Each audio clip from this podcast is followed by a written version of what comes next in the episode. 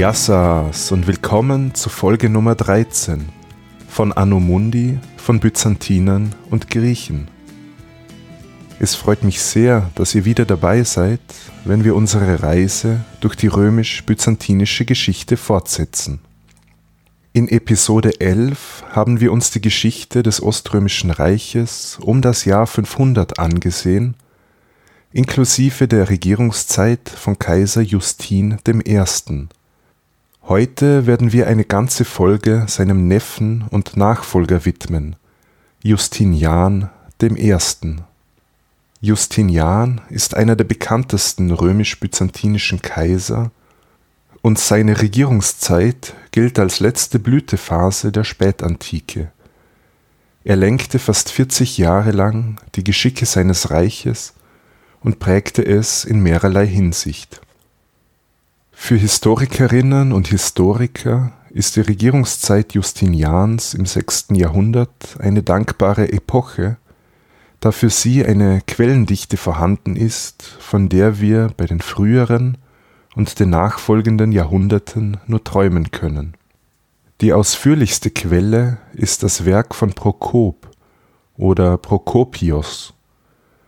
Prokop stammte aus Caesarea im heutigen Israel, hatte eine juristische Ausbildung hinter sich und begleitete Justinians wichtigsten Feldherrn Belisar an die verschiedensten Kriegsschauplätze.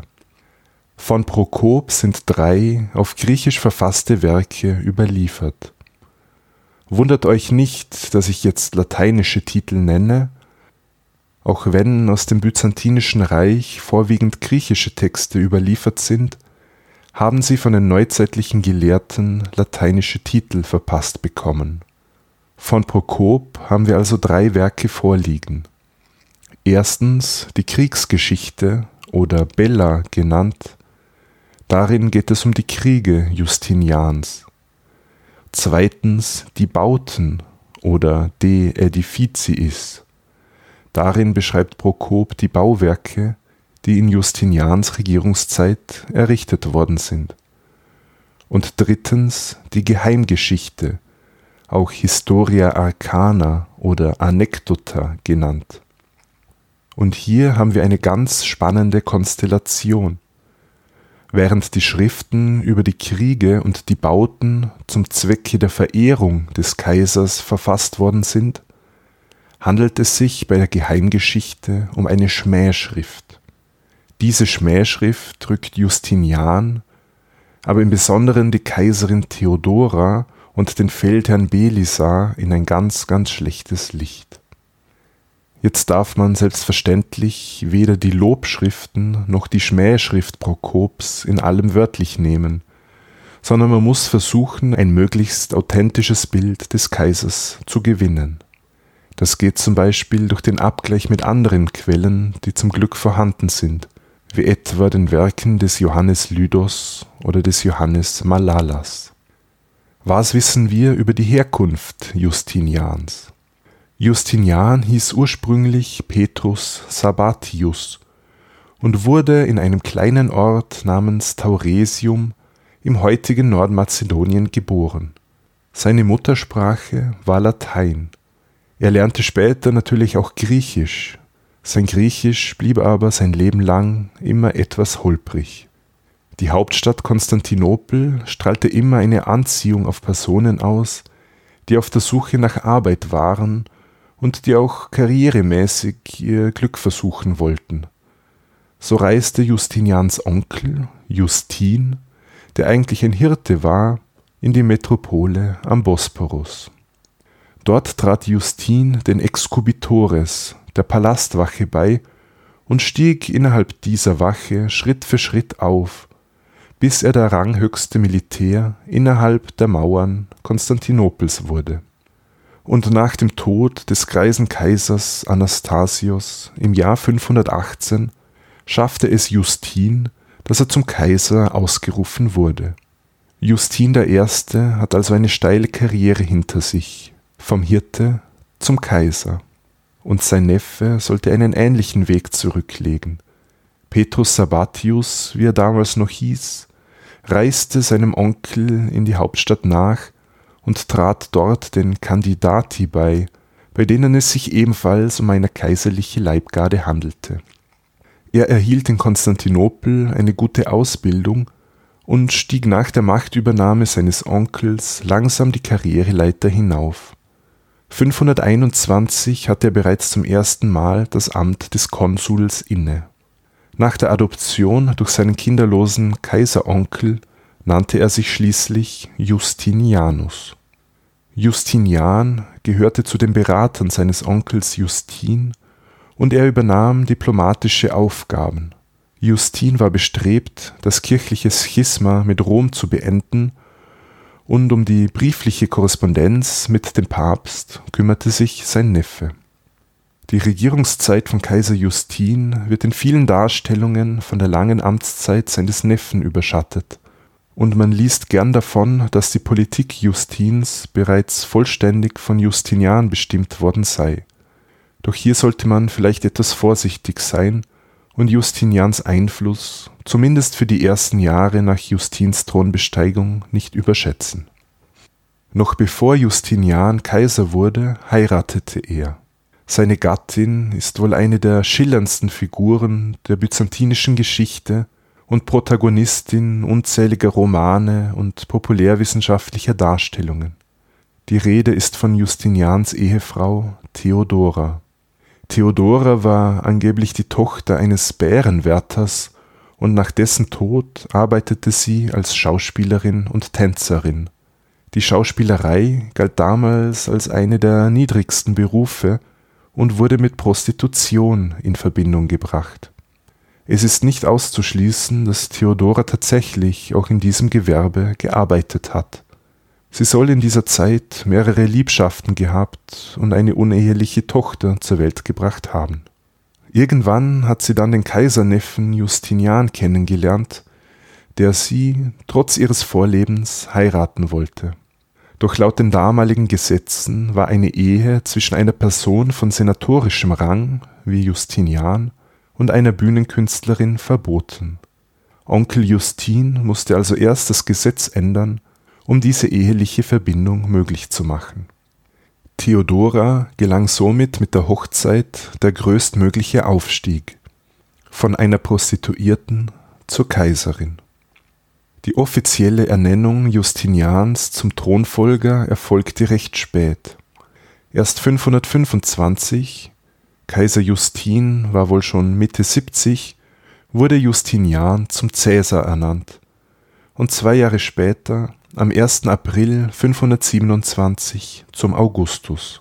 Justinian war zu jenem Zeitpunkt ungefähr 45 Jahre alt und nun Mitkaiser seines Onkels. Nach dem Tod Justins vier Monate später, am 1. August 527, wurde Justinian Alleinherrscher des Imperium Romanum und auch seine Ehefrau Theodora wurde zur Augusta gekrönt.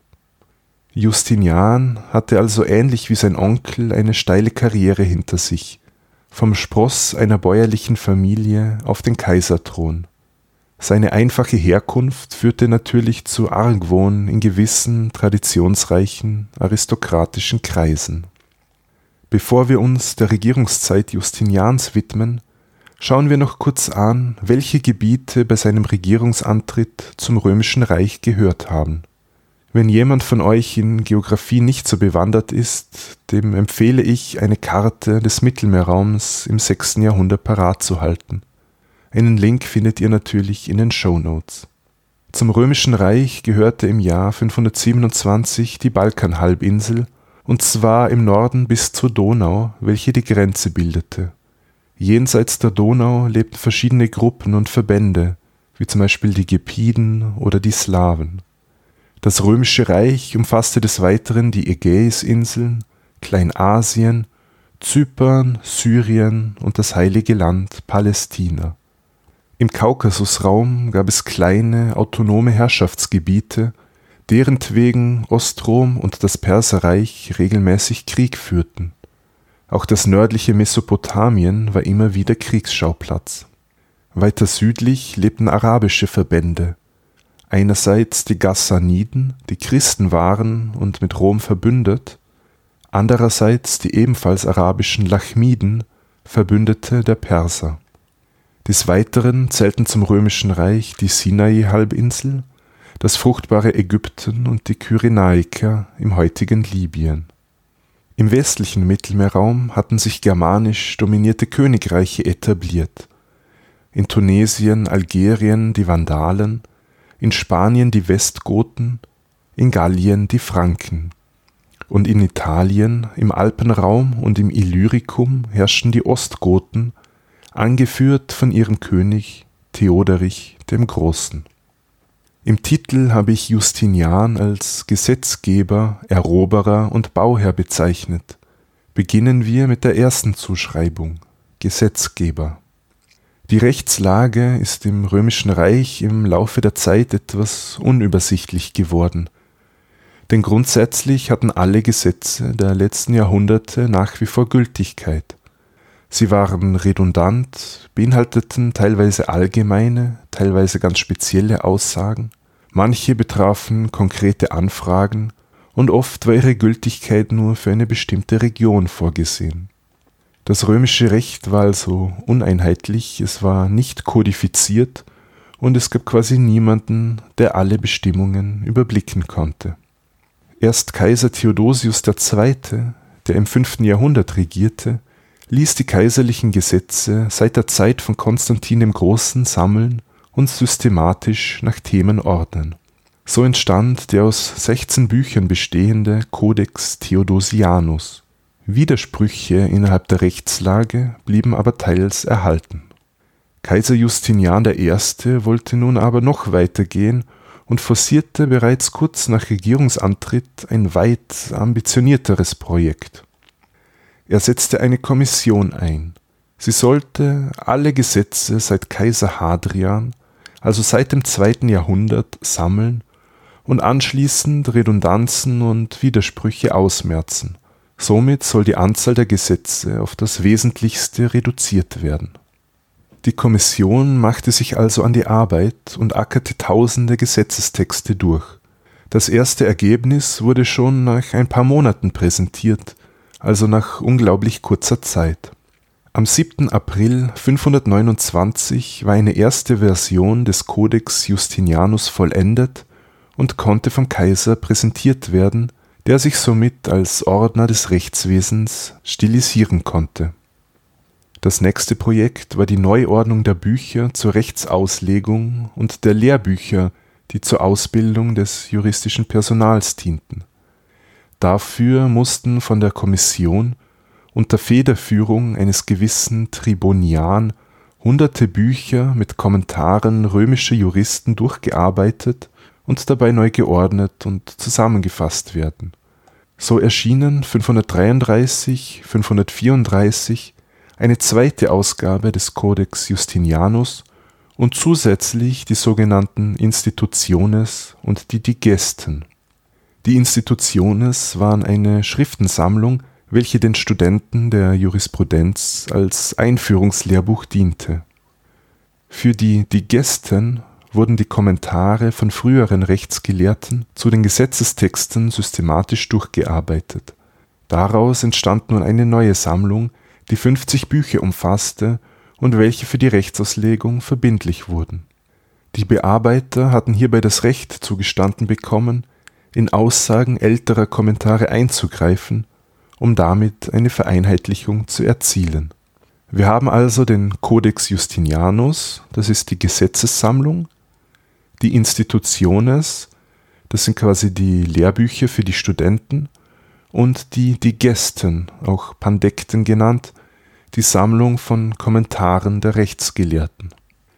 Justinian wollte eine Vereinheitlichung der Gesetzeslage erreichen und das Recht auch bis zu einem gewissen Grad fixieren, denn in Zukunft sollten die Gesetze nicht mehr von Juristen kommentiert werden dürfen, wie es lange Zeit römische Praxis war. Darüber hinaus wurde die juristische Ausbildung vereinheitlicht.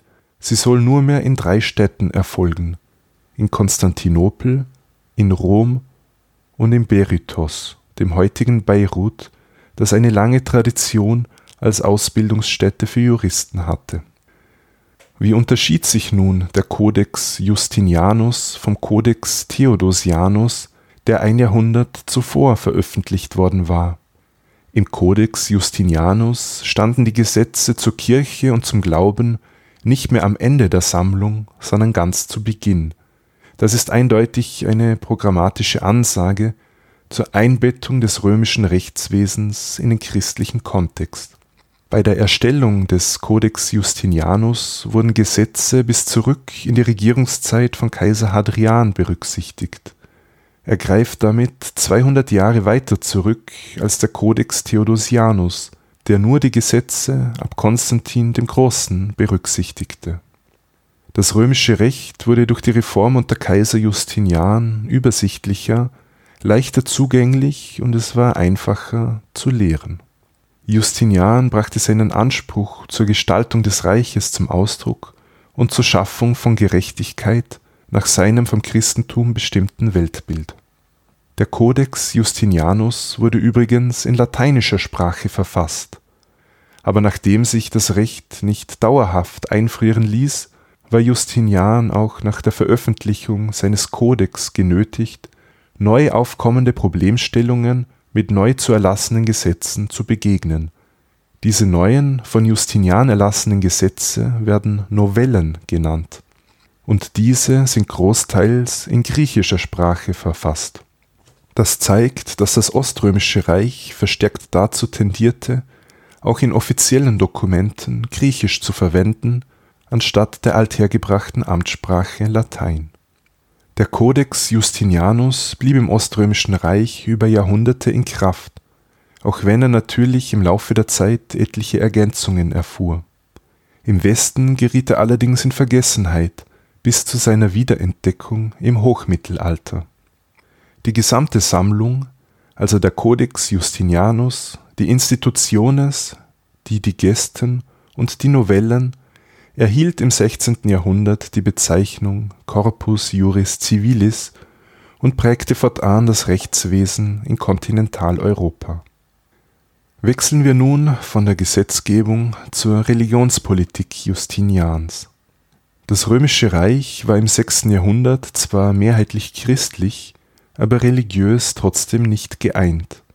Es gab einen schwer zu überbrückenden Graben zwischen den Miaphysiten einerseits die besonders in den östlichen Regionen des Reiches, also in Syrien, Palästina, aber auch in Ägypten stark vertreten waren und die das letzte ökumenische Konzil, das Konzil von Chalkedon, ablehnten.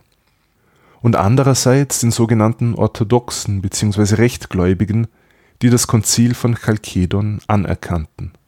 Kaiser Justinian stammte ursprünglich vom Balkan, war also ein rechtgläubiger Chalkedonier und konnte mit der miaphysitischen Lehre nichts anfangen. Er war aber bestrebt, eine Wiedervereinigung der Kirche zu erzielen und zeigte sich im Gegensatz zu seinem Onkel kompromissbereit gegenüber den Miaphysiten. Interessant ist hierbei, dass seine Ehefrau, Kaiserin Theodora, eine Miaphysitin war und ihre Glaubensbrüder und Schwestern durchaus unterstützte. Anscheinend schien es kein größeres Problem gewesen zu sein, dass das Kaiserpaar unterschiedliche Glaubensauffassung war. Wohl eher im Gegenteil. Die Miaphysiten hatten mit der Kaiserin eine Ansprechpartnerin und Fürsprecherin in der Hauptstadt, der sie ihre Anliegen vorbringen konnten und welche gegebenenfalls auf ihren Ehemann, den Kaiser, einwirken konnte. Somit blieben die Miaphysiten bis zu einem gewissen Grad in die Strukturen integriert und wurden nicht per se in eine oppositionelle Haltung zur Kaiserherrschaft gedrängt. Gegen andere Glaubensrichtungen hingegen ließ Justinian wesentlich härter vorgehen als seine Vorgänger. Das traf christliche Heretiker genauso wie Nichtchristen, so zum Beispiel die Manichäer, Juden, Heiden oder Samaritaner. Auch von anderen kleineren religiösen Gruppierungen wissen wir, dass sie unter Justinian verfolgt wurden und bei denen davon auszugehen ist, dass sie im Laufe des 6. Jahrhunderts durch den Assimilationsdruck verschwunden sind. Religiöse Minderheiten wurden also unter Justinian rechtlich schlechter gestellt. Das beinhaltete etwa das Verbot der Kultausübung, den Ausschluss von öffentlichen Positionen, die schlechte Stellung vor Gericht oder beim Erbrecht oder das Verbot von Mischehen. Die Samaritaner in Palästina wagten in jener Zeit zwei große, schlussendlich vergebliche Aufstände gegen die römische Obrigkeit, was mit äußerster Brutalität niedergeschlagen wurde. Tausende starben oder wurden versklavt. Die Samaritaner überstanden aber die Verfolgungen als sehr kleine Gemeinschaft und so gibt es sie bis heute. Wie erwähnt, richteten sich die Gesetze Justinians auch gegen die Heiden, von denen es im römischen Reich des 6. Jahrhunderts durchaus noch einige gab. Antike klassische Traditionen wurden vor allem im Bereich der Bildung vermittelt, was nicht per se im Widerspruch zur christlichen Lehre gesehen wurde. Doch praktizierende Heiden, die man besonders im Umfeld von Philosophenschulen vermutete, waren Justinian ein Dorn im Auge. Wie wir in Folge 6 besprochen haben, war insbesondere die Stadt Athen ein Zentrum für klassische Bildung, also für Unterricht in Philosophie, Rhetorik etc. Im Jahr 529 untersagte Kaiser Justinian den Philosophieunterricht in Athen. Damit musste auch die dortige neuplatonische Philosophenschule schließen, 900 Jahre nach der Gründung der Platonischen Akademie. Einige Athener Philosophen wanderten ins Perserreich aus und gingen an den dortigen Königshof, wo sie mit mehr Toleranz rechnen konnten. Nicht nur für religiöse Minderheiten wurden die Gesetze verschärft, sondern auch für Homosexuelle, besonders im kirchlichen Bereich. Ihnen drohte nun die Zwangskastration, was damals in vielen Fällen einem Todesurteil gleichkam. Laut dem Geschichtsschreiber Prokop wurde der Vorwurf der Homosexualität auch als Werkzeug missbraucht, um unliebsame Gegner loszuwerden Justinians Religions und Sittengesetze konnten bestimmt nicht flächendeckend und konsequent kontrolliert werden. Die Richtung ist aber klar ersichtlich: Das Ziel war die Errichtung einer einheitlichen christlichen Staatskirche, mit deren Lehre nun die Gesetze in Einklang gebracht wurden. Das Religiöse war keine Privatsache mehr. Bei der Umsetzung seiner Vorhaben stützte sich Justinian noch stärker als seine Vorgänger auf die Bischöfe die Bischöfe erhielten mehr staatliche Kontrollfunktionen, während der Einfluss der lokalen weltlichen Eliten abnahm. Zur Gewährleistung der moralisch-sittlichen Integrität des Klerus wurde gefordert, dass geweihte Personen nicht mehr heirateten und dass Bischöfe kinderlos blieben, wodurch auch der Missbrauch des Kirchenvermögens eingeschränkt werden sollte. Die Bischofswahl wurde neu geordnet so erhielt die lokale Bevölkerung mehr Mitbestimmungsrechte zu Lasten der bisherigen lokalen Eliten.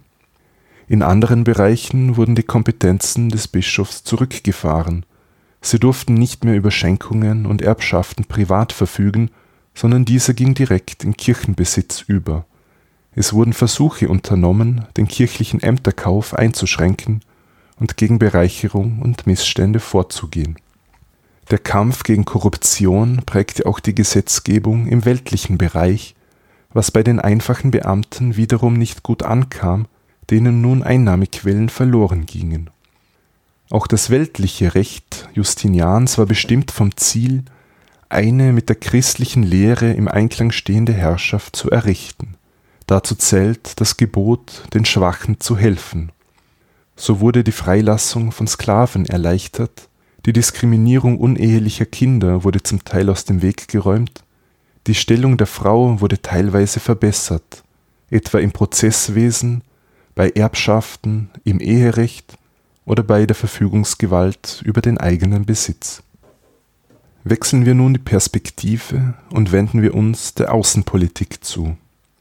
Justinians Vorvorgänger, Kaiser Anastasios, hat sich nicht für militärische Expansion interessiert. Stattdessen hat er die Verwaltung und das Steuersystem reformiert und somit bei seinem Ableben volle Staatskassen hinterlassen.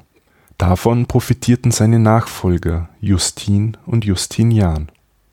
Bei Justinians Thronbesteigung 527 befand sich das Oströmische Reich bereits im Krieg mit den Sassaniden, dem Neupersischen Reich.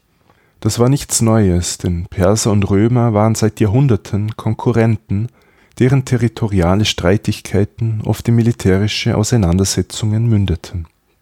In diesem neu aufgeflammten Konflikt kam es zu Kämpfen im südlichen Kaukasusgebiet in Nordmesopotamien sowie weiter südlich, wo sich arabische Gruppen quasi einen Stellvertreterkrieg lieferten.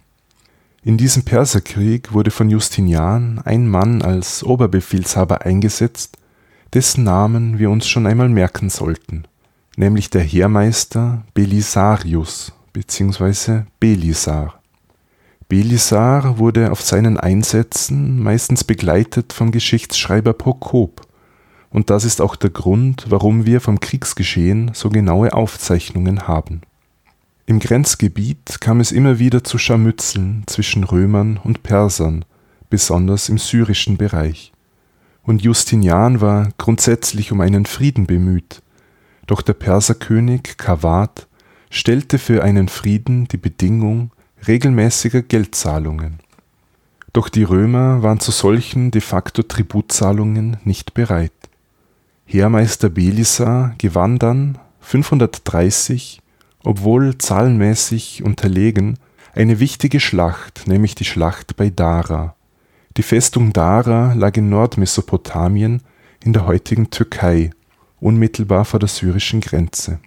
Dies war der erste römische Sieg gegen die Perser in einer offenen Feldschlacht seit fast 100 Jahren im Jahr darauf unterlag Belisar jedoch in der Schlacht von Kalinikon am Euphrat, eine Schlacht, die für beide Seiten verlustreich war. Der Heermeister Belisar wurde daraufhin vom Kaiser abgesetzt und nach Konstantinopel zurückbeordert. Im selben Jahr 531 verstarb der betagte sassanidische Großkönig Kawad I. Ihm folgte sein Lieblingssohn, der nicht der älteste Sohn war auf dem persischen Thron nach. Sein Name war Chosrau I. Sein Herrschaftsanspruch war nicht unumstritten, schließlich gab es ältere Brüder, die sich übergangen fühlten, und Chosrau musste sich um innerpersische Angelegenheiten kümmern. Das erhöhte offensichtlich die persische Bereitschaft, mit den Römern in Friedensverhandlungen einzutreten. Und schließlich wurde im September 532 nach sechs Jahren an Kriegshandlungen ein sogenannter ewiger Frieden geschlossen. Ostrom zahlte den Persern 11.000 Pfund Gold, offiziell für die Verteidigung des Kaukasus gegen Nomadenvölker aus dem Norden. Wichtig für Rom war hierbei, dass es sich nur um eine einmalige Zahlung handelte und nicht um eine jährliche Tributleistung. Die Grenzen im Südkaukasus wurden geregelt die Gebiete Persarmeniens und Kaukasus-Iberien blieben in der persischen Einflusssphäre. Rom erhielt die Kontrolle über Lazica am Schwarzen Meer. Die römische Provinzverwaltung musste aus der Festung Dara abziehen. Kriegsgefangene und Geiseln wurden ausgetauscht und die beiden Herrscher anerkannten sich als Brüder. Aber wie man sich denken kann, hält ein Friede, der ewig genannt wird, nicht wirklich ewig und wir müssen noch in dieser Folge an den östlichen Schauplatz zurückkehren. Doch vorerst hatte Justinian den Rücken frei, um sich anderen militärischen Projekten zu widmen. Doch zuerst noch einen Blick auf innerrömische Angelegenheiten.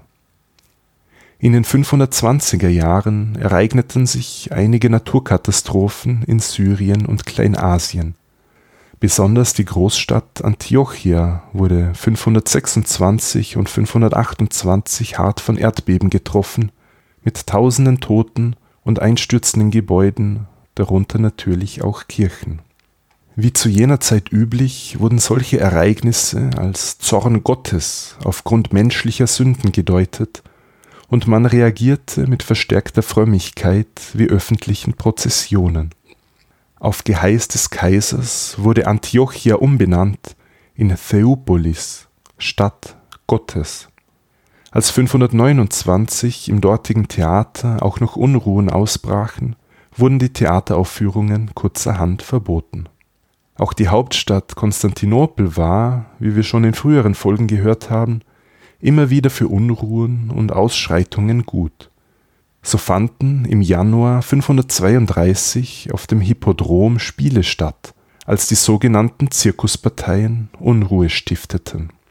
Die Zirkusparteien, es gab zu jener Zeit nur mehr die Grünen und die Blauen, waren quasi die Fanclubs der beiden Rennställe, die aber durchaus auch lautstark und tatkräftig ihre politischen Forderungen kundtun konnten. Die Unruhen wurden diesmal vom Stadtpräfekten Konstantinopels rigoros niedergeschlagen, die Rädelsführer verhaftet und sieben von ihnen zum Tode verurteilt. Vier von ihnen sollten geköpft werden, was als besonders unehrenhafter Tod galt, und die anderen drei erhängt.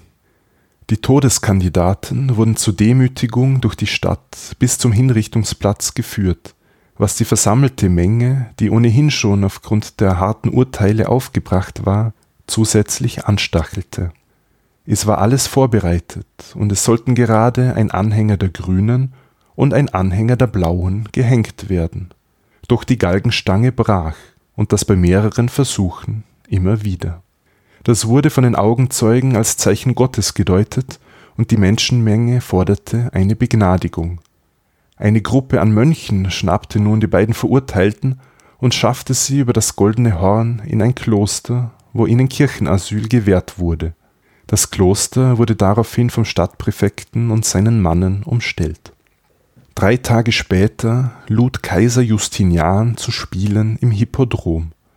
Anhänger der Grünen und Blauen traten dort vor den Kaiser und verlangten die Begnadigung, was dieser aber ignorierte. Die beiden normalerweise miteinander konkurrierenden Zirkusparteien verließen gemeinsam den Hippodrom und zogen zum Sitz des Stadtpräfekten, während sie dabei lautstark Nika riefen. Nika bedeutet Siege und diente eigentlich als Anfeuerungsruf beim Pferderennen, und wurde namensgebend für den größten Aufstand während Justinians Regierungszeit.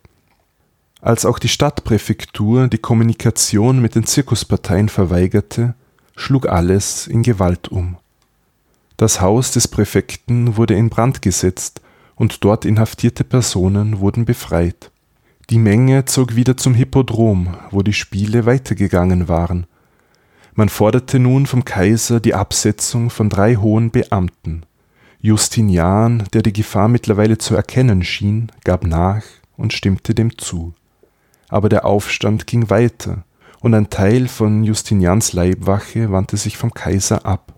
Justinian griff nun auf gotische Soldaten zurück, welche unter der Führung von Belisar den Aufstand niederschlagen sollten wir erinnern uns, Belisar wurde wegen einer Niederlage gegen die Perser vom östlichen Kriegsschauplatz abberufen und befand sich nur deswegen, eher zufällig, gerade in der Hauptstadt.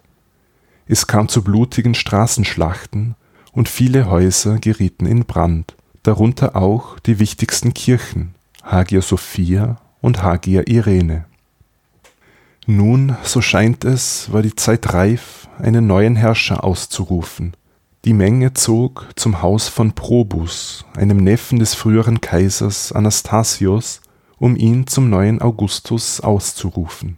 Probus war aber nicht zu Hause, wahrscheinlich mit Absicht, damit er nicht in Verlegenheit geraten konnte. So wurde kurzerhand sein Haus in Brand gesteckt. Justinian hatte sich mittlerweile in den Palast zurückgezogen und forderte Truppen an, die in Thrakien stationiert waren. Der Geschichtsschreiber Prokop berichtet von der Episode, dass der Kaiser eigentlich aus der Hauptstadt fliehen wollte und nur eine beherzte Rede seiner Frau Theodora ihn davon abgehalten habe. Ob diese Rede wirklich so gehalten wurde oder ob Prokop hier nur wieder den Kaiser als schwach und von seiner Frau abhängig zeichnen wollte, sei mal dahingestellt. Justinian versuchte nun, Schritte in Richtung Deeskalation zu setzen er begab sich auf den Hippodrom, nahm ein Evangeliar in die Hand und gestand öffentlich seine Schuld ein. Er rief zur Beendigung der Gewalt auf und versprach eine weitreichende Amnestie. Dieser Schachzug war nicht unklug, und hatte immerhin 20 Jahre zuvor einen Aufstand unter seinem Vorvorgänger Anastasius beendet. Aber die Anführer des Nika-Aufstands sahen sich selbst in einer Position der Stärke und wollten nicht aufgeben. Sie versuchten, zwei andere Neffen des Anastasius, Hypatios und Pompeius, zu Kaisern auszurufen. Hypatius war auch nicht ganz abgeneigt, denn es ging mittlerweile das Gerücht um, dass Justinian sich aus Konstantinopel abgesetzt habe. Jetzt trat Narses auf den Plan. Narses ist auch eine wichtige Persönlichkeit des sechsten Jahrhunderts und auch sein Name sollte man sich merken. Narses stammte ursprünglich aus dem persisch kontrollierten Teil Armeniens. Er war Eunuch, wurde eine Art Kammerherr am kaiserlichen Hof in Konstantinopel und sollte später auch militärisch Karriere machen. Dieser Narses begab sich also auf den Hippodrom und verteilte Geschenke an all diejenigen, die vom Aufstand gegen Kaiser Justinian abließen. Durch diese Bestechung ließ sich schon mal das Lager der Aufständischen spalten. Nun trafen kaisertreue Truppen von außerhalb in Konstantinopel ein und unter der Führung von den beiden Militärs Belisar und Mundus wurde der Aufstand brutal niedergeschlagen. Es kam zu einem Blutbad, bei dem Berichten zufolge 30.000 Menschen das Leben verloren. Mit den Rädelsführern wurde kurzer Prozess gemacht. Hypatios und Pompeius, die beiden potenziellen Kaiser, wurden tags darauf hingerichtet und ins Meer geworfen. Vielen Senatoren, die beim Aufstand nicht so eindeutig auf Seiten Justinians standen, wurde der Besitz entzogen und sie mussten ins Exil. Jetzt waren Unruhen an sich in Konstantinopel nichts Ungewöhnliches. In der Regel kam aber der Kaiser an einem gewissen Zeitpunkt den Forderungen der Menge entgegen. Justinian blieb diesmal aber hart, der Aufstand eskalierte und es wurde der Sturz des Herrschers gefordert. Die anschließende Niederschlagung fiel außergewöhnlich brutal aus. Man kann davon ausgehen, dass der Ausgang des Nika-Aufstands von 532 Auswirkungen auf das Verhältnis zwischen dem Kaiser und der Bevölkerung seiner Hauptstadt hatte. Das Volk getraute sich in den nächsten Jahren nicht mehr gegen die kaiserliche Herrschaft zu opponieren, und Wagenrennen im Hippodrom wurden vorsichtshalber vorläufig untersagt für Justinian bedeutete der Ausgang dieser Auseinandersetzung einen Machtgewinn. Er konnte sich endgültig aller ihm nicht gewogener Aristokraten entledigen, die ihm die Herrscherwürde streitig hätten machen können. Das Zentrum Konstantinopels wies weitreichende Zerstörungen auf, denn viele Gebäude waren abgebrannt. Der Geschichtsschreiber Johannes Lydos schildert den Anblick der Stadt nach dem Aufstand folgendermaßen Zitat In Asche lagen die Häuser, die im Norden und im Süden ans Zentrum angrenzten. Ein Gebirge war die Stadt, schwarze Hügel waren herausgebrochen wie auf Lipari oder am Vesuv. Unbewohnbar war sie durch den Staub, den Rauch und den Gestank der verkohlten Balken und flößte dem Betrachter mitleiderregende Furcht ein. Zitat Ende. Diese Zerstörungen boten aber gleichzeitig dem Herrscher die Möglichkeit, seine Hauptstadt nach seinen eigenen Vorstellungen wieder aufzubauen. Doch bevor wir einen Blick auf das umfassende Bauprogramm Justinians werfen, widmen wir uns erneut der Außen- und Kriegspolitik, diesmal gen Westen. Mit der Regierungszeit von Kaiser Justinian I. verbindet man vor allem seine Eroberungspolitik und die teilweise Rückeroberung des ehemals römischen Westens. Es ist nicht davon auszugehen, dass hier von Anfang an ein großer Plan vorgelegen hat, das römische Reich in seiner früheren Ausdehnung wiederherzustellen. Vielmehr nutzte Justinian Schritt für Schritt die Gelegenheiten, die sich ihm boten. Der erste Eroberungsfeldzug führte nach Nordafrika, und über diesen haben wir bereits in Folge 10 zu den Vandalen gesprochen. Darum gibt es an dieser Stelle nur eine Kurzfassung. Etwa 100 Jahre zuvor hatten die Vandalen unter ihrem König Geiserich in Nordafrika, der Kornkammer Westroms, ein eigenes Königreich begründet. Sie brachten auch Sizilien, Sardinien, Korsika und die Balearen unter ihre Kontrolle und machten das Mittelmeer für die Römer um einiges unsicherer. Mehrere Militärexpeditionen gegen die Vandalen, sowohl von west- als auch oströmischer Seite, scheiterten. Ab einem Friedensschluss 474 oder 476 gestalteten sich die Beziehungen zwischen Ostrom und dem Vandalenreich allerdings sehr friedlich während Westrom nunmehr inexistent war.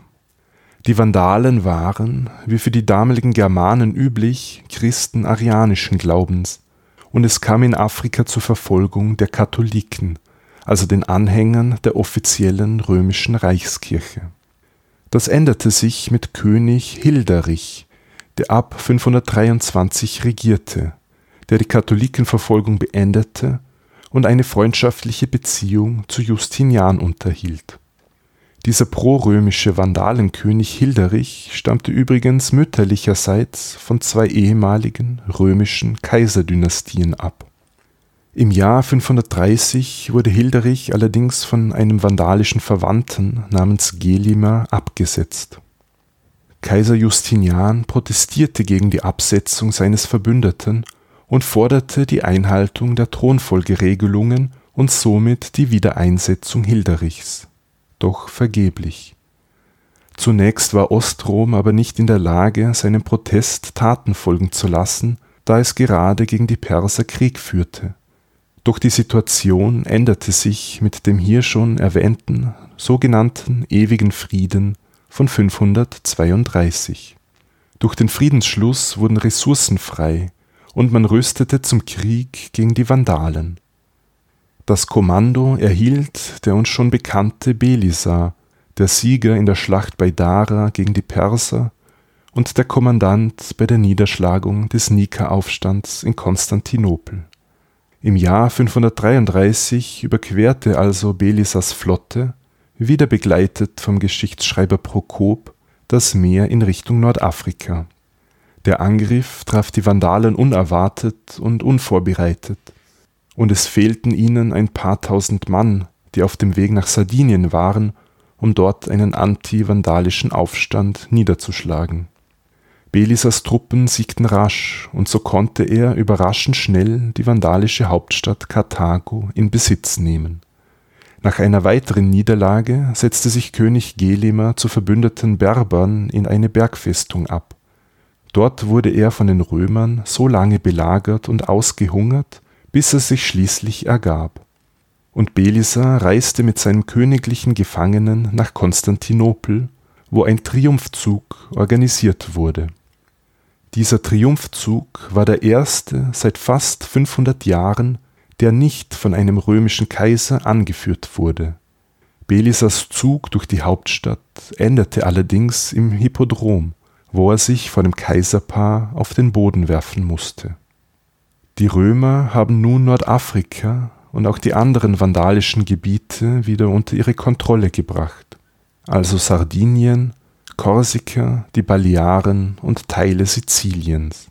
Nun mussten zum ersten Mal seit langem wieder große Gebiete in die römische Verwaltung integriert und die Besitzansprüche geregelt werden Besonders die katholische Kirche forderte den von den Arianern eingezogenen Besitz zurück.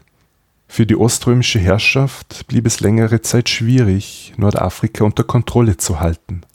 Die Region blieb auf Jahrzehnte relativ unruhig und insbesondere lokale Berberstämme lehnten sich des Öfteren gegen die römische Obrigkeit auf. Nachdem wir die Eroberung und Wiedereingliederung Afrikas besprochen haben, müssen wir uns der Region widmen, in der die Wiege des römischen Reiches liegt, nämlich Italien. Nach der Absetzung des letzten Westkaisers in Ravenna 476 übernahm der germanische Militär Odoaker die Kontrolle über die Halbinsel. In Absprache mit Konstantinopel wurde 17 Jahre später Odoaker vom ostgotischen König Theoderich gestürzt und es kam zur Etablierung des Ostgotenreichs in Italien. Der Großteil der dortigen Bevölkerung war auch weiterhin romanischsprachig und katholisch. Die römischen Eliten, wie etwa die Senatoren oder auch der Bischof von Rom, blieben erhalten, doch mussten diese sich mit einer neuen ostgotischen, arianisch geprägten Herrscherschicht arrangieren. So etablierte sich unter König Theoderich dem Großen eine stabile Herrschaft in Italien, die auch durch diplomatische Beziehungen nach außen abgesichert war. Mit Konstantinopel gab es zwar immer wieder Spannungen, und der König misstraute gerne den Päpsten, da er fürchtete, dass diese sich mit dem Kaiser gegen ihn verbünden könnten. Aber solange König Theoderich lebte, kam es zu keinem offenen Krieg mit Ostrom. Aber wie so oft entsteht eine politische Instabilität, wenn ein mit großer Autorität versehener Herrscher stirbt und die Nachfolge strittig ist. Und so war es auch nach dem Tod von Theoderich dem Großen. Dieser starb 526, also im Jahr bevor Justinian in Konstantinopel an die Macht kam. Theoderichs Nachfolger, sein Enkel Athalerich, war erst zehn Jahre alt und deshalb übernahm dessen Mutter, Theoderichs Tochter Amalasunta, die Regentschaft. Amalasunta soll recht gebildet gewesen sein und die römische Kultur sehr geschätzt haben, und sie war stets bemüht, gute Beziehungen zum oströmischen Hof zu unterhalten. Damit machte sie sich unter den Goten allerdings nicht nur Freunde, und es formierte sich eine Opposition gegen ihre Politik. Der junge König Athalerich starb bereits 534 mit nicht mal 20 Jahren. Seine Mutter Amalasunta konnte als Frau nicht allein die Herrschaft übernehmen, und so machte sie, in Abstimmung mit Konstantinopel, ihren Vetter Theodahad zum Mitregenten. Amalasunta starb aber bald darauf, und es kam natürlich sofort das Gerücht auf, dass ihr Vetter und Mitregent Theodahad mit ihrem Tod etwas zu tun haben könnte.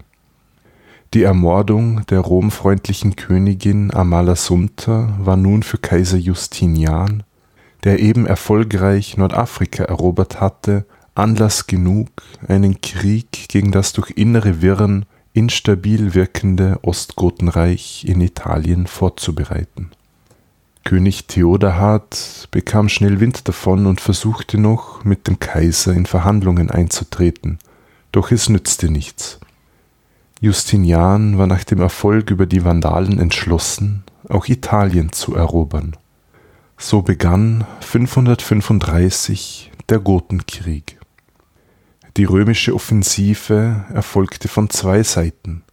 Der Feldherr Mundus rückte in Dalmatien vor, kam dort aber kaum voran. Belisar hingegen kam von Süden, er landete auf Sizilien und brachte die Insel innerhalb weniger Monate unter seine Kontrolle. Und wie könnte es anders sein?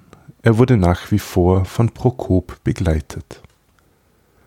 Im folgenden Jahr gab es zwar Rückschläge in Dalmatien und der Kommandant Mundus starb, doch nach einer weiteren römischen Offensive räumten die Ostgoten die Gegend und ganz Dalmatien fiel an die Römer. Belisar musste zuerst einen Abstecher nach Afrika machen, um dort einen Aufstand niederzuwerfen. Anschließend setzte er aber von Sizilien auf das italienische Festland über. Er stieß nach Norden vor und ließ die Stadt Neapel belagern. Nach der Einnahme Neapels ging es weiter Richtung Rom. Die Stadt Rom leistete keinen Widerstand und öffnete im Dezember 536 dem Feldherrn Belisar die Tore. Nach sechs Jahrzehnten gehörte also die Stadt Rom wieder zum römischen Reich.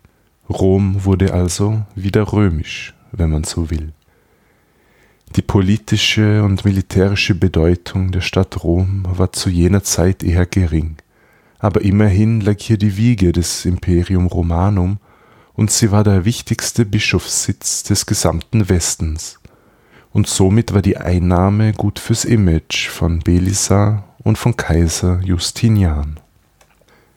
In der ostgotischen Hauptstadt Ravenna ist man natürlich schon längst nervös geworden, da bis dahin keine effiziente Verteidigung gegen die Römer organisiert werden konnte. König Theodahad war durch die Niederlagen delegitimiert. Er wurde abgesetzt und getötet. Der neue Ostgotenkönig hieß Vitigis. Vitigis stammte nicht aus dem bisher regierenden Königsgeschlecht ab, war also kein Nachkomme von Theoderich dem Großen. Zur Legitimierung seines Machtanspruchs heiratete er Mata Sunta, die Tochter der früheren Königin Amala Sunta und Enkelin von Theoderich. Der neue Ostgotenkönig Vitigis nahm nun das Heft in die Hand. Zunächst wandte er sich ehrerbietig an den Kaiser in Konstantinopel, um ihm zu erklären, dass es gar keinen Kriegsgrund gebe, da er ja mit der legitimen Erbin des Ostgotenreiches verheiratet sei. Justinian ging darauf natürlich nicht ein. Des Weiteren versuchte sich Vitigis mit den Franken zu verbünden, die über Gallien herrschten. Er überließ ihnen Gebiete in der Provence und am Bodensee, doch die versprochene fränkische Militärhilfe blieb eher bescheiden. Später überfielen und verwüsteten die Franken Ligurien und kämpften dabei gegen die Ostgoten und die Römer gleichermaßen. Aber Vitigis versammelte die ostgotischen Truppen und belagerte die Stadt Rom, die nun von Belisar verteidigt werden musste. Diese Belagerung dauerte sehr lange und erst nach über einem Jahr, als endlich ein römisches Entsatzheer anrückte, musste König Vitigis die Belagerung abbrechen. Große Teile Mittelitaliens gelangten Zug um Zug unter römische Kontrolle, und auch die Stadt Mailand, die zweitgrößte Stadt Italiens und einst auch kaiserliche Residenzstadt, fiel friedlich an die Römer. Mailand konnte aber von den Ostgoten zurückerobert werden. Es folgten grausame Massaker und Zerstörungen in der Stadt. Die Lage in Mittel- und Norditalien war nun etwas undurchsichtig. Innerhalb der römischen Militärführung kam es zu Meinungsverschiedenheiten und Rivalitäten, besonders zwischen den Feldherren Belisar und Narses, und das schwächte natürlich die römische Seite. Schließlich wurde Narses von Kaiser Justinian zumindest vorübergehend abgesetzt und Belisar wurde wieder der alleinige Anführer der römischen Truppen in Italien. Und Belisar zielte nun auf das ostgotische Machtzentrum ab. Er begann 539 mit der Belagerung von Ravenna. Von Seiten des Kaisers kam nun ein überraschend großzügiges Angebot an den Ostgotenkönig. Justinian schlug eine Zweiteilung Italiens vor. Alles südlich des Flusses Po soll an Konstantinopel fallen, alles nördlich davon dürfen die Ostgoten behalten. Darüber hinaus soll der gotische Königsschatz 50-50 aufgeteilt werden. König Vitigis, dessen Erfolgsaussichten immer düsterer wurden, war bereit, auf dieses Angebot einzugehen. Doch jetzt handelte Belisar gegen die Anordnungen des Kaisers. Er ignorierte die Abmachungen mit dem Ostgotenkönig und setzte die Belagerung Ravennas fort. Nun kam ein Angebot von den belagerten und hungernden Goten in Ravenna, das sich an Belisar richtete. Die Ostgoten waren bereit, sich ihm zu unterwerfen, aber nur unter einer Bedingung. Belisar soll sich zum Kaiser des Westens ausrufen lassen. Und Belisar nahm das Angebot an. Die Absetzung des letzten weströmischen Kaisers war erst 64 Jahre her, das heißt, die Erinnerung daran, dass es in Italien einen eigenen Augustus gegeben hatte, war durchaus noch vorhanden. Man öffnete also Belisar die Tore Ravennas, welches er nun im Mai 540 mit seinen Soldaten in Besitz nehmen konnte. König Vitigis wurde als königlicher Kriegsgefangener standesgemäß behandelt. Weitere gotische Anführer aus den anderen Teilen Italiens trafen in Ravenna ein, um dem neuen Kaiser des Westens zu huldigen.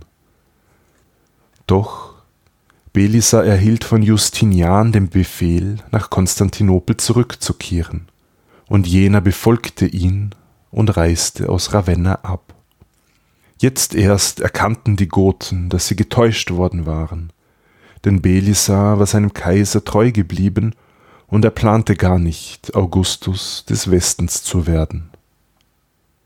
Mit nach Konstantinopel nahm Belisar übrigens König Vitigis, dessen Gemahlin Matasunta, weitere gotische Nobilitäten sowie den gotischen Königsschatz.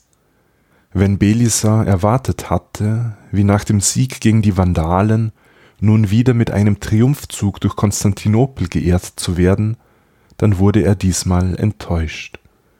Vermutlich ist der Feldherr in Justinians Augen mittlerweile zu eigensinnig und zu mächtig geworden. Wir sind nun im Jahr 540. Große Teile Italiens und die Ostgotenhauptstadt Ravenna sind von den Römern zurückerobert. Und damit endet die erste Phase des Gotenkrieges. Die Ostgoten waren aber nicht zur Gänze besiegt. In Norditalien sollte sich Widerstand gegen die Römer formieren. Doch bevor wir uns der zweiten Phase des Gotenkrieges zuwenden, kehren wir nach Konstantinopel zurück. Zu Beginn dieser Folge habe ich erwähnt, dass der Geschichtsschreiber Prokop drei Werke verfasst hat.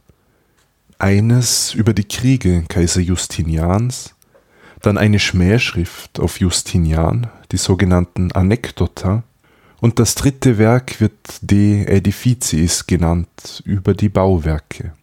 Dabei handelt es sich wahrscheinlich um eine Auftragsarbeit, in der Prokop die vielen Bauwerke beschreibt, die Justinian in Konstantinopel und in den Provinzen des Reiches errichten hat lassen.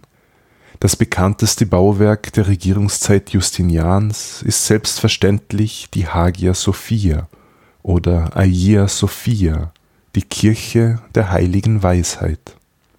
Die Errichtung eines Vorgängerbaus wurde bereits unter Konstantin dem Großen begonnen und unter dessen Sohn Constantius II.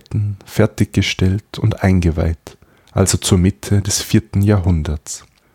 Und diese Kirche wurde zunächst einfach Megalli Ecclesia, große Kirche genannt, und lag zentral in unmittelbarer Nähe zum Kaiserpalast. Im Jahr 404 brannte dieser Bau allerdings ab, als es nach der Absetzung des Patriarchen Johannes Chrysostomos zu einem Aufstand gekommen war. Unter Kaiser Theodosius II. wurde am selben Ort eine neue Kirche errichtet. Dieser zweite Bau brannte nun im Zuge des Nika-Aufstands 532 ab, von dem in dieser Folge schon die Rede war. Kaiser Justinian sah sich nun quasi verpflichtet, den Bau einer neuen, noch prächtigeren Kirche in Auftrag zu geben. Vor allem sollte sie beeindruckender werden als die Konkurrenz. Denn in Konstantinopel war wenige Jahre zuvor die Kirche des heiligen Polyektos erbaut worden, die in ihrer Architektur den Tempel Salomons verkörpern sollte. Die Kirche des heiligen Polyektos war aber nicht vom Kaiser gestiftet, sondern von der wohlhabenden Aristokratin Juliana Anicia. Diese Polyektoskirche soll außerordentlich prunkvoll gewesen sein, und das wollte der Kaiser nun überbieten. Bereits gut einen Monat nach dem Brand wurde mit den Arbeiten für den Neubau der Hagia Sophia begonnen. Als Verantwortliche werden Anthemios von Trallis und Isidoros von Milet genannt, welche als Mechaniker bezeichnet werden, das heißt so viel wie Architekten mit einer gründlichen Ausbildung in Mathematik. Das neue Gotteshaus wurde in Rekordzeit errichtet. Bereits am 27. Dezember 537 konnte die neue Hagia Sophia feierlich eingeweiht werden, nach nicht einmal sechs Jahren Bauzeit. Die Kirche ist eine Kombination aus Basilika und Kuppelbau. Sie hat eine rechteckige Grundfläche, 80 Meter lang und 70 Meter breit. Die Kuppelspannweite beträgt 55 Meter. Für die damalige Zeit enorme Dimensionen. Die Hagia Sophia blieb über tausend Jahre die größte Kirche der Christenheit bis zum Bau des Petersdoms in Rom. Und auch heute noch wirkt die Hagia Sophia auf einen Besucher sehr beeindruckend. Das kann mir, glaube ich, jeder bestätigen, der Gelegenheit hatte, sie zu besichtigen. Und auf die Zeitgenossen des sechsten Jahrhunderts musste diese Kirche mit noch nie dagewesenen Ausmaßen noch viel imposanter gewirkt haben. Bei der Einweihung 537 war selbstverständlich nur eine Art Rohbau fertig. Die weiteren Arbeiten und vor allem die Ausschmückung dauerten noch einige Zeit lang an. Und langsam zeigte sich, dass man den Bau vielleicht etwas zu zügig vorangetrieben hatte. Es ergab sich nämlich ein statisches Problem. Die Kuppel war zu flach und bekam durch Erdbeben Risse, bis sie 558 schließlich einstürzte. Sie musste wieder errichtet werden, diesmal noch höher, so dass die Kuppel nun vom Grund bis zum Scheitelpunkt circa 55 Meter misst. Die Hagia Sophia ist zwar das bekannteste und imposanteste Bauwerk aus justinianischer Zeit, aber bei weitem nicht das einzige. Unweit der Hagia Sophia steht die Hagia Irene, oder Aia Irini, die Kirche des heiligen Friedens, welche ursprünglich die Hauptkirche Konstantinopels war bis zum Bau der Hagia Sophia im vierten Jahrhundert. Auch die Hagia Irene wurde im Zuge des Nika-Aufstands beschädigt und musste wieder aufgebaut werden. Es handelt sich um eine Kuppelbasilika mit Apsis im Osten Sie steht heute noch, auch wenn im Laufe der Geschichte immer wieder Reparaturen nötig waren. Des Weiteren wurden in Konstantinopel nach dem Nika-Aufstand das Samson-Hospiz und Teile des Palastes wieder aufgebaut und die Apostelkirche wurde abgerissen und neu errichtet. Die Apostelkirche war die Kirche neben dem Mausoleum für die verstorbenen Kaiser. Sie existiert heute leider nicht mehr, an ihrer Stelle steht heute die Fatih-Moschee. Auf dem Augustäon, einem bedeutenden Platz in Konstantinopel, wurde eine große Triumphsäule errichtet mit einer Reiterstatue Justinians. Aber auch diese ist leider nicht mehr erhalten. Justinian ließ nicht nur in der Hauptstadt, sondern auch in den Provinzen viel bauen. Zum Beispiel in Ephesus die Johannesbasilika, oder in Jerusalem die Marienkirche am Berg Zion. So ließ Justinian in jeder größeren Stadt Gotteshäuser, Versorgungsanlagen oder militärische Bauwerke errichten, gern auch mit Bauinschriften versehen. Manche von euch kennen vielleicht das Katharinenkloster am Fuße des Bergs Sinai in Ägypten.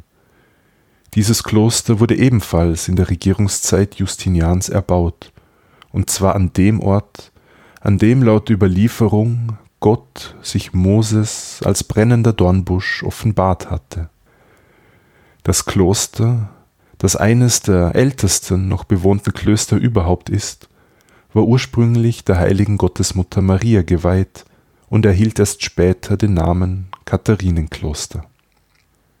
Es passte auch zum Selbstbild Justinians als gestaltender und neuordnender Herrscher, dass er circa 30 Städte nach sich selbst benannte.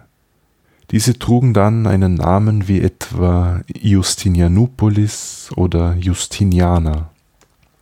Das erste Regierungsjahrzehnt verlief für Justinian durchaus erfolgreich. Die Gesetzgebung wurde reformiert und vereinfacht, mit Persien wurde ein nicht ungünstiger Friedensvertrag abgeschlossen, das vandalische Nordafrika wurde erobert und ins römische Reich wieder eingegliedert, genauso der Großteil Italiens inklusive dem alten Rom und der ehemaligen Hauptstadt Ravenna. In Konstantinopel konnte ein gefährlicher Umsturzversuch abgewehrt werden und die Zerstörungen wurden für eine bauliche Neugestaltung der kaiserlichen Residenzstadt am Bosporus genützt. Wie man sich aber denken kann, belasteten die langwierigen Kriege und die umfangreiche Bautätigkeit die Staatskasse. Das versuchte man wiederum mit höheren Abgaben auszugleichen, was natürlich bei den Steuerzahlern auf wenig Gegenliebe stieß. Ab der Mitte der 530er Jahre wurde das römische Reich von Katastrophen heimgesucht, für die Justinian aus heutiger Sicht zwar keine Verantwortung trug, die die Zeitgenossen aber stark an der göttlichen Gnade für den Kaiser zweifeln ließen. Für das Jahr 536 berichtet der Geschichtsschreiber Prokop folgendes: Zitat und es begab sich, dass in diesem Jahr ein gar furchtbares Zeichen am Himmel erschien. Die Sonne ohne Strahlkraft leuchtete das ganze Jahr hindurch nur wie der Mond und machte den Eindruck, als ob sie fast ganz verfinstert sei. Außerdem war ihr Licht nicht rein und so wie gewöhnlich. Seitdem aber das Zeichen zu sehen war, hörte weder Krieg noch Seuche noch sonst ein Übel auf, das Menschen den Tod bringt. Justinian bekleidete um diese Zeit die Kaiserwürde im zehnten Jahr. Zitat Ende. 536 hatte sich also der Himmel verdunkelt und die reduzierte Sonneneinstrahlung führte zu einer Phase mit kühleren Temperaturen, was Missernten zur Folge hatte. Und das nicht nur im Mittelmeerraum. Dieses Phänomen lässt sich für die verschiedenen Erdteile nachweisen. Über die Ursache der atmosphärischen Trübung und der daraus resultierenden Klimaanomalie wird in der Forschung viel diskutiert. Wahrscheinlich war der Grund mehrere Vulkanausbrüche auf mehreren Kontinenten und vielleicht auch in Kombination mit einem Meteoriteneinschlag. Wenige Jahre später kam für die Menschen ein weiteres Unheil hinzu. 541 trat in Alexandria eine Seuche auf, die 542 auch Konstantinopel erreichte, nämlich die Pest, ausgelöst durch das Bakterium Yersinia pestis, welches sich über Flöhe auf Ratten verbreitete. Dieses Bakterium ist Auslöser der schmerzhaften Beulenpest und unter Umständen auch der Lungenpest. Wer sich für die Pest, ihren Krankheitsverlauf und die verschiedenen Ausbrüche seit der Antike interessiert, dem empfehle ich die entsprechenden Podcast-Folgen von Geschichte Europas mit dem Historiker Dr. Alexander Berner. Links in den Show Notes. Die Pestpandemie des sechsten Jahrhunderts, die wegen des Zeitpunkts ihres ersten Auftretens als Justinianische Pest bezeichnet wird, wurde natürlich als Strafe Gottes gedeutet für das sündige Verhalten der Menschen. Und Augenzeugenberichte zeichnen ein eindrucksvolles Bild von der damaligen Stimmung. Es war die ganze Welt betroffen, egal ob arm oder reich, die Krankheit machte vor niemandem Halt. Selbst Kaiser Justinian erkrankte daran, überlebte aber. Die Pandemie forderte viele Todesopfer. Wie viele genau, lässt sich nicht sagen. Circa die Hälfte derer, die an der Beulenpest erkranken, sterben daran. In Konstantinopel fanden so viele Personen den Tod, dass man mit dem Beerdigen der Pestopfer kaum mehr nachkam. Manche Gebiete des römischen Reiches wurden regelrecht entvölkert, und die Krankheit trat auch in den folgenden Jahrzehnten immer wieder in Wellen auf. Die vielen Todesopfer führten natürlich zu einem Rückgang der Bevölkerungszahl, somit zu einer Schrumpfung der wirtschaftlichen Grundlage und zu weniger Steuereinnahmen für den Staat. Das hatte Auswirkungen auf die militärische Potenz des Oströmischen Reiches, das sich eigentlich gerade in einer Phase der Expansion befand kehren wir an die östliche Grenze zurück. Mit dem sassanidischen Persien ist ja 532 ein sogenannter ewiger Frieden geschlossen worden. Doch strikte Ruhe ist in die Grenzregion nie eingekehrt. Im römischen Teil Armeniens kam es zu Aufständen. Die arabischen Lachmiden bedrohten die Grenze weiter südlich. Die Konflikte zwischen den arabischen Vasallen der beiden Großmächte nutzte Großkönig Chosrau 540 als Vorwand, um auf römisches Gebiet vorzudringen. der ewige Friede hielt somit gerade mal acht Jahre. Chosrau eroberte mehrere römische Städte im syrischen Raum und stand plötzlich vor der Großstadt Antiochia. Die Mauern von Antiochia waren noch nicht ganz wieder aufgebaut, nachdem in den Jahren 526 und 528 Erdbeben die Stadt heimgesucht hatten. Antiochia fiel in die Hände der Perser, wurde geplündert und verwüstet und ein Teil der Bevölkerung wurde nach Persien deportiert.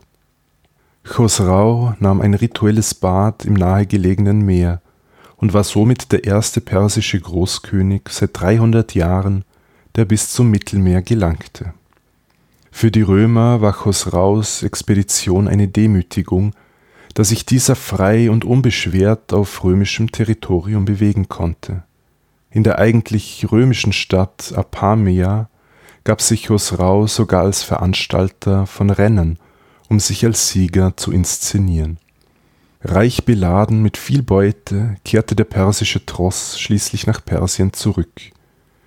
Die Schwäche des römischen Reiches an der Ostgrenze war für alle offensichtlich geworden und die lokale Bevölkerung blieb verunsichert zurück. Der Kaiser schickte nun Belisar in den Osten mitsamt einer mannstarken Truppe. Es kam zu Kämpfen um das georgische Lasika am Schwarzen Meer und in armenischem Gebiet. Ab 540 war das Oströmische Reich somit in einem Mehrfrontenkrieg. Es kämpfte in Italien und gegen Persien gleichzeitig und auch Südosteuropa wurde wieder häufiger das Ziel von Einfällen nomadischer Gruppen. Die von Justinian am Balkan errichteten Verteidigungsanlagen erwiesen sich als unzureichend. Doch konnten wenigstens die dortigen befestigten Städte der lokalen römischen Bevölkerung Schutz bieten. Belisar wurde bald wieder von der östlichen Grenze abberufen. Angeblich hatte er sich mit einem Heermeisterkollegen über die Nachfolge Justinians beraten, nachdem dieser an der Pest erkrankt war. Der Krieg gegen Persien sollte sich noch über zwei Jahrzehnte hinziehen, wie immer hauptsächlich im Südkaukasus und im Süden zwischen den arabischen Vasallen, den Ghassaniden und Lachmiden. Mit dem Friedensvertrag von 561-562 änderte sich am Grenzverlauf zwischen den beiden Großmächten sehr wenig. Ostrom musste jetzt allerdings akzeptieren, jährliche Tributzahlungen an die Perser zu leisten, was nicht nur eine gewisse Demütigung für den Kaiser darstellte, sondern auch den römischen Staatshaushalt belastete. Immerhin gab Großkönig Chosrau die Zusage, den Christen in Persien, als deren Schutzpatrone sich die römischen Kaiser sahen, Religionsfreiheit und die Freiheit der Kultausübung zu gewähren. In Italien schien im Jahr 540 die Sache zunächst erledigt. Die Ostgoten waren besiegt, ihre Hauptstadt eingenommen und ihr König war nach Konstantinopel gebracht worden. Doch im Norden Italiens formierte sich Widerstand, dessen wichtigste Figur wurde ein gewisser Totila. Totila wurde zum König der Ostgoten ausgerufen, er organisierte den Widerstand gegen die Römer und konnte bald, also ab 542, erste Erfolge verbuchen. Sein Hauptquartier war zunächst in Treviso in Venetien, er wandte sich aber bald Richtung Süden. Die Römer taten sich schwer, auf die neuen gotischen Angriffe in Italien koordiniert zu reagieren. Die Zuständigkeiten innerhalb der römischen Armee waren nur ungenügend geklärt. Kaiser Justinian war wohl bestrebt, keinen seiner Offiziere zu mächtig werden zu lassen. Zusätzlich machte sich die Schwächung durch die Pestpandemie bemerkbar, und der wieder aufgeflammte Konflikt mit den Persern band Kräfte, die man in Italien gut hätte brauchen können. Des Weiteren machte sich das Oströmische Reich bei den Italienern unpopulär, da der Steuerdruck immer größer wurde und die römischen Soldaten sich zusätzlich aus dem Land bedienten, da ihr Sold gekürzt worden war. Um die Lage auf der Apenninenhalbinsel wieder in den Griff zu kriegen, wurde, wie könnte es anders sein, Belisar reaktiviert und 544 nach Ravenna geschickt. Der Gotenkönig Totila marschierte nun Richtung Rom und konnte die Stadt 546 einnehmen. Die Stadt war aber für die Goten zu groß, um sie verteidigen zu können. Als Belisar dort auftauchte, zog Totila wieder ab und Rom wurde wieder römisch. Es wurde mittlerweile an mehreren Kriegsschauplätzen in Italien gekämpft. 550 wechselte Rom erneut den Besitzer. Totila zog dort ein, ließ die Stadtmauern reparieren, Leute in der Stadt ansiedeln und sogar Wagenrennen auf dem Circus Maximus organisieren. Ganz selbstbewusst stellte er ein Friedensangebot an den Kaiser, das jener ablehnte. Totila startete nun einen Angriff auf Sizilien. Justinian schien aber noch einen Trumpf in der Hand zu halten. Dieser Trumpf hieß Germanus und war der Vetter des Kaisers. Germanus diente ihm als Feldherr und war bereits in unterschiedlichen Regionen des Reiches im Einsatz. Dieser kaiserliche Vetter erhielt den Auftrag, den Widerstand der Ostgoten in Italien zu brechen. Dafür wurde er mit einem großen Heer ausgestattet und er erhielt Martha Sunta, die Witwe des ehemaligen Ostgotenkönigs Witigis und Enkelin Theoderichs des Großen zur Frau. Die Intention ist klar. Mit der Verbindung zwischen der justinianischen Kaiserdynastie und der gotischen Königsfamilie soll in der gotischen Bevölkerung für mehr Akzeptanz für Germanus gesorgt werden, dem neuen Oberbefehlshaber in Italien. Aber Germanus, der vielleicht sogar als Nachfolger Justinians in Frage gekommen wäre, verstarb, bevor er Totila begegnete, auf dem Weg nach Italien. Germanus Nachfolger als Oberbefehlshaber über Italien wurde 551 der Eunuch und Feldherr Narses, den wir schon kennengelernt haben. Nun war es seine Aufgabe, gegen Gotenkönig Totila die Entscheidung zu suchen. Bei Perugia standen sie sich gegenüber und es kam zur einzigen richtig großen Schlacht des Gotenkriegs, der Schlacht von Busta Gallorum. Die Römer waren siegreich, Totila wurde tödlich verwundet. Narses zog weiter Richtung Süden und konnte Rom ein weiteres Mal für die Römer einnehmen. Bei Neapel wurden die Reste des gotischen Heeres von Narses besiegt und der nun definitiv letzte Ostgotenkönig namens Theia fiel in der Schlacht. Das Ostgotenreich war endgültig vernichtet und Italien wurde 554 offiziell administrativ in das römische Reich wieder eingegliedert. Italien war aber nicht mehr wie früher das Zentrum des Imperium Romanum, sondern lediglich eine von Konstantinopel aus regierte Provinz. Doch zu welchem Preis fand diese Wiedereroberung statt? Dieser zwei Jahrzehnte dauernde Krieg verschlang viele Ressourcen und forderte viele Menschenleben. Die städtische Bevölkerung, wie zum Beispiel die in Rom, reduzierte sich deutlich und einiges an römischer Infrastruktur, die Jahrzehnte unter germanischer Herrschaft überdauert hatte, war jetzt zerstört.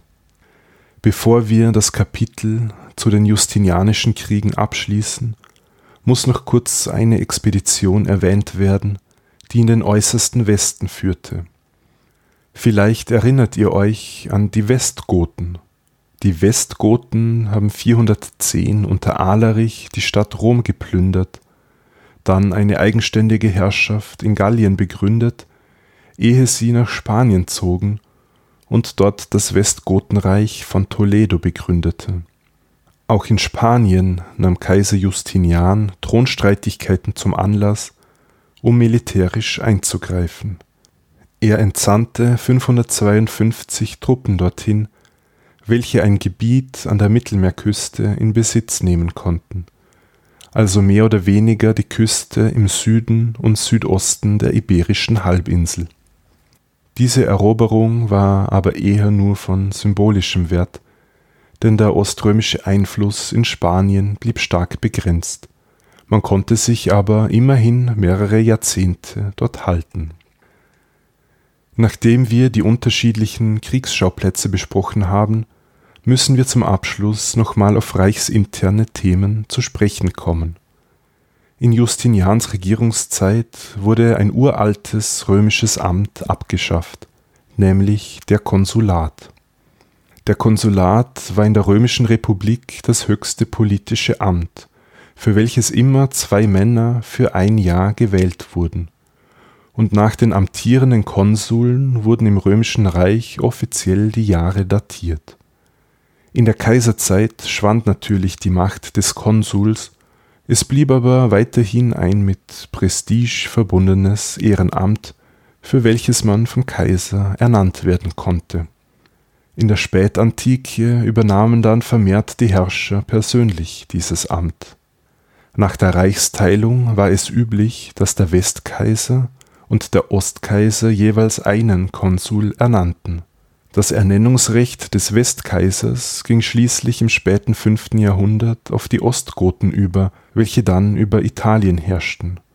Das letzte Mal ernannten die Ostgoten 534 einen römischen Konsul. Kaiser Justinian war insgesamt fünfmal Konsul einmal vor Herrschaftsantritt und viermal als Kaiser. Der Feldherr Belisar bekleidete das Amt einmal, nämlich 535 im Jahr nach seinem Sieg über die Vandalen und seinem Triumphzug durch Konstantinopel. Das Amt des Konsuls wurde 542 auch im Osten de facto abgeschafft. Danach tauchte der Titel zwar ab und zu noch auf, aber meist in Kombination mit dem Kaisertitel. Der Konsulat, ein Relikt der römischen Republik, wurde somit nach circa 1000 Jahren endgültig zu Grabe getragen.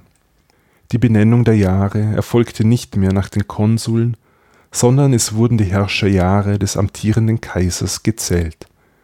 Ergänzend war die Indiktion im Gebrauch, eine Zählung nach den 15-jährigen Steuerzyklen Ab den 540er Jahren ist eine stärkere Zuwendung des Kaisers zur Religion und zur Religionspolitik zu beobachten, was mit dem Pestausbruch und den sonstigen Naturkatastrophen zu tun hat. Es gab mehrere Erdbeben in verschiedenen Landesteilen, auch in Konstantinopel, sowie Überschwemmungen und Ernteausfälle. Wie bereits am Anfang dieser Folge erwähnt, erließ Justinian Gesetze, die sich gegen christliche Häresien und gegen Nichtchristen wie Juden, Samaritaner oder Heiden richteten. Nach der Unterwerfung Italiens wurde auch gegen die Arianer stärker vorgegangen, da man auf das Ostgotenreich als quasi Schutzmacht der Arianer keine Rücksicht mehr nehmen musste. Auf die theologischen Diskussionen und innerkirchlichen Konflikte werde ich diesmal nicht im Detail eingehen sondern nur ein paar Sätze dazu sagen.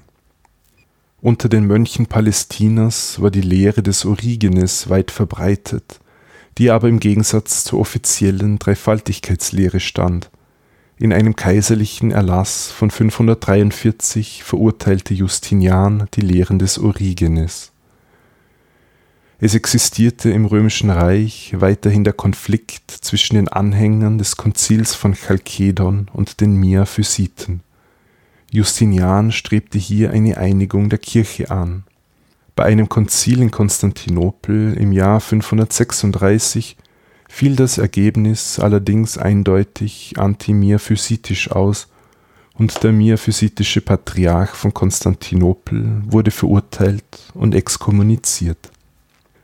Eine weitere innerkirchliche Auseinandersetzung des sechsten Jahrhunderts war der sogenannte Dreikapitelstreit Justinian, der ja eigentlich eine Einigung zwischen Miaphysiten und den Chalkedoniern erreichen wollte, strebte die Verurteilung von drei syrischen Theologen des fünften Jahrhunderts an, die von beiden Gruppen abgelehnt wurden.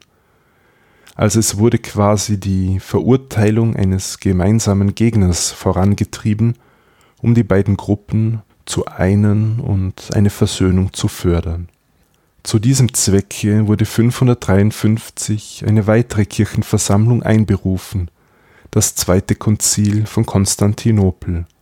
Die drei Kapitel wurden dort verurteilt.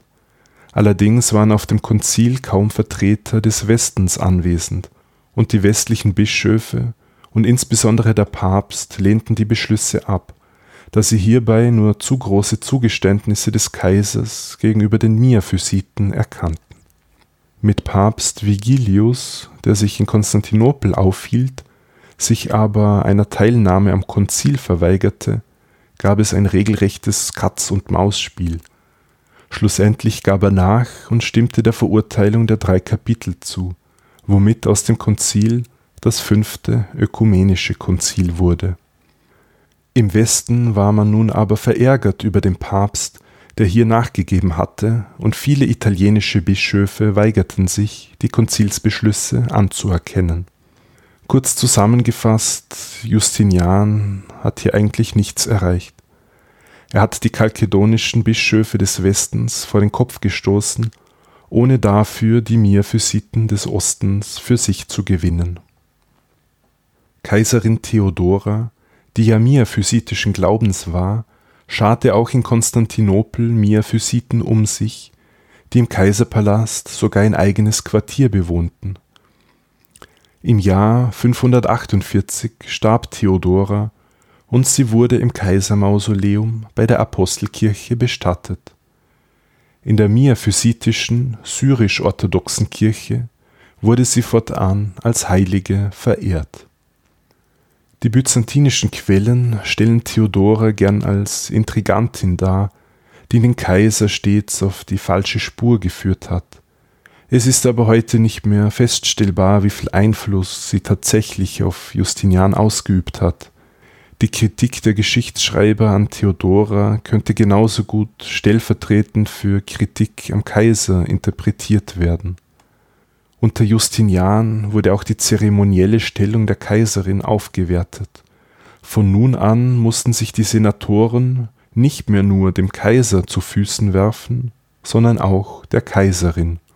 Zu Ehren der Augusta Theodora wurden Statuen errichtet und Mosaike und Inschriften hergestellt. Ihr kennt wahrscheinlich die beiden berühmten Mosaike von Theodora und Justinian, in der Kirche San Vitale in Ravenna. Seltsamerweise gibt es aber keine Münzen mit dem Porträt Theodoras.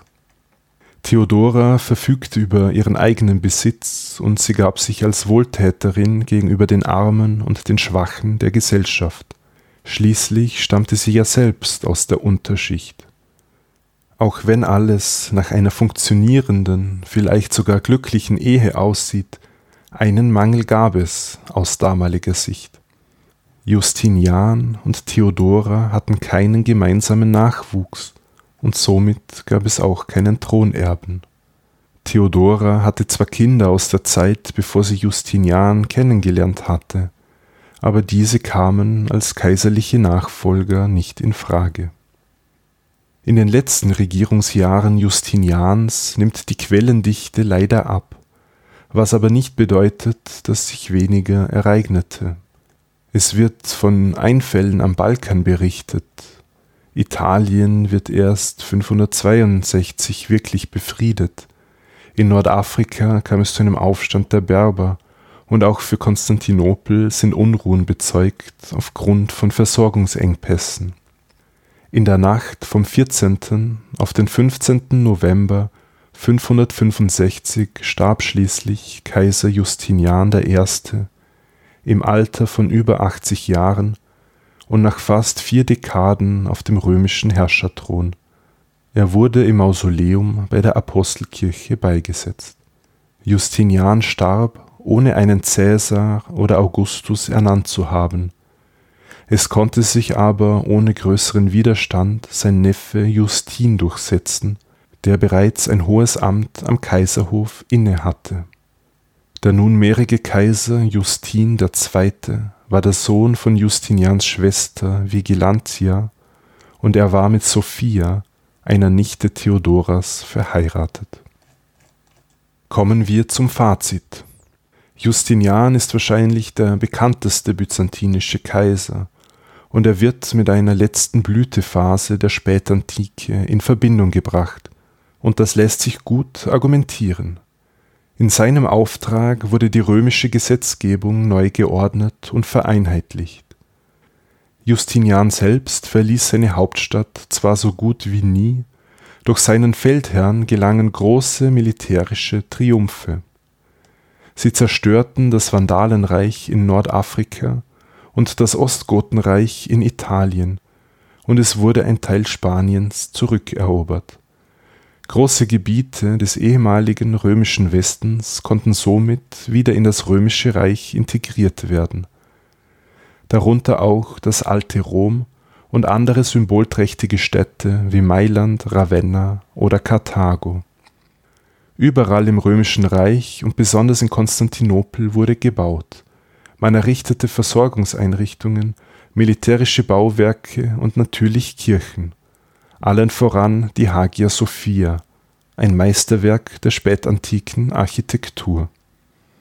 Unter Justinian begannen das Christentum und die Kirche die Gesellschaft noch mehr zu durchdringen als zuvor. Die Bischöfe erhielten mehr Aufgaben, der Alltag wurde stärker geprägt von den christlichen Feiertagen und von öffentlichen Prozessionen. Das traditionelle römische Rechtswesen wurde stärker mit der christlichen Lehre in Einklang gebracht. Aber die Bilanz von Justinians Regierung weist auch einige Misserfolge und Rückschläge auf. Mit Persien wurde jahrzehntelang Krieg geführt, um am Schluss doch wieder tributpflichtig zu werden. In Italien war man zwei Dekaden lang in einen teuren, verlustreichen und zerstörerischen Krieg verwickelt. Diese militärischen Kampagnen, aber auch die rege Bautätigkeit belasteten den Staatshaushalt und mussten über erhöhte Abgaben finanziert werden. Gern spricht man bei Justinians Eroberungen von einem Pyrrhussieg, teuer erkämpft, aber wenig nachhaltig wie sehr sich die geografische Überdehnung auf die Abwehrbereitschaft des römischen Reiches auswirkte, werden wir in einer zukünftigen Folge besprechen. Wofür der Kaiser aus heutiger Sicht zwar nichts konnte, was aber trotzdem seinem Ansehen schadete, waren der Ausbruch der Pest und die vielen Naturkatastrophen. Das kratzte an seinem Image als Herrscher von Gottes Gnaden und als Schutzherr der ganzen Christenheit. Die Folge dieser vermeintlichen göttlichen Strafen waren eine noch stärkere Zuwendung zum Religiösen, zur Buße und zur Prozession. Auch in kirchlich-theologischen Angelegenheiten konnte Justinian nur wenige Erfolge aufweisen. Ihm gelang es nicht, die Spaltung der Kirche zu überwinden. Der Beiname der Große, wie ihn die Kaiser Konstantin und Theodosius erhielten, konnte sich für Justinian nicht durchsetzen, und es etablierte sich für ihn auch keine richtige Heiligenverehrung. Somit sind wir am Ende dieser Folge angelangt. Ich weiß, es gibt noch viele Aspekte und Einzelheiten aus der Regierungszeit von Justinian I., die spannend wären zu besprechen. Mein Ziel war aber, einen Überblick zu bieten, und ich hoffe, das ist mir halbwegs gelungen. Wie euch die Folge gefallen hat, könnt ihr mir gern mitteilen. Das geht per E-Mail info at anomundi.eu oder auf Twitter, Facebook oder Instagram. Einfach nach Anomundi und Podcast suchen, dann werdet ihr den entsprechenden Account schon finden. Ganz besonders freue ich mich über Sternebewertungen oder Rezensionen. Da möchte ich mich diesmal bedanken bei Verena S23, die mir eine Rezension auf Apple Podcasts hinterlassen hat, und bei Pavel Pipovic, der Anomundi auf panoptikum.io rezensiert hat. Danke dafür. In diesem Sinne, Yassas und bis zum nächsten Mal bei Anno Mundi.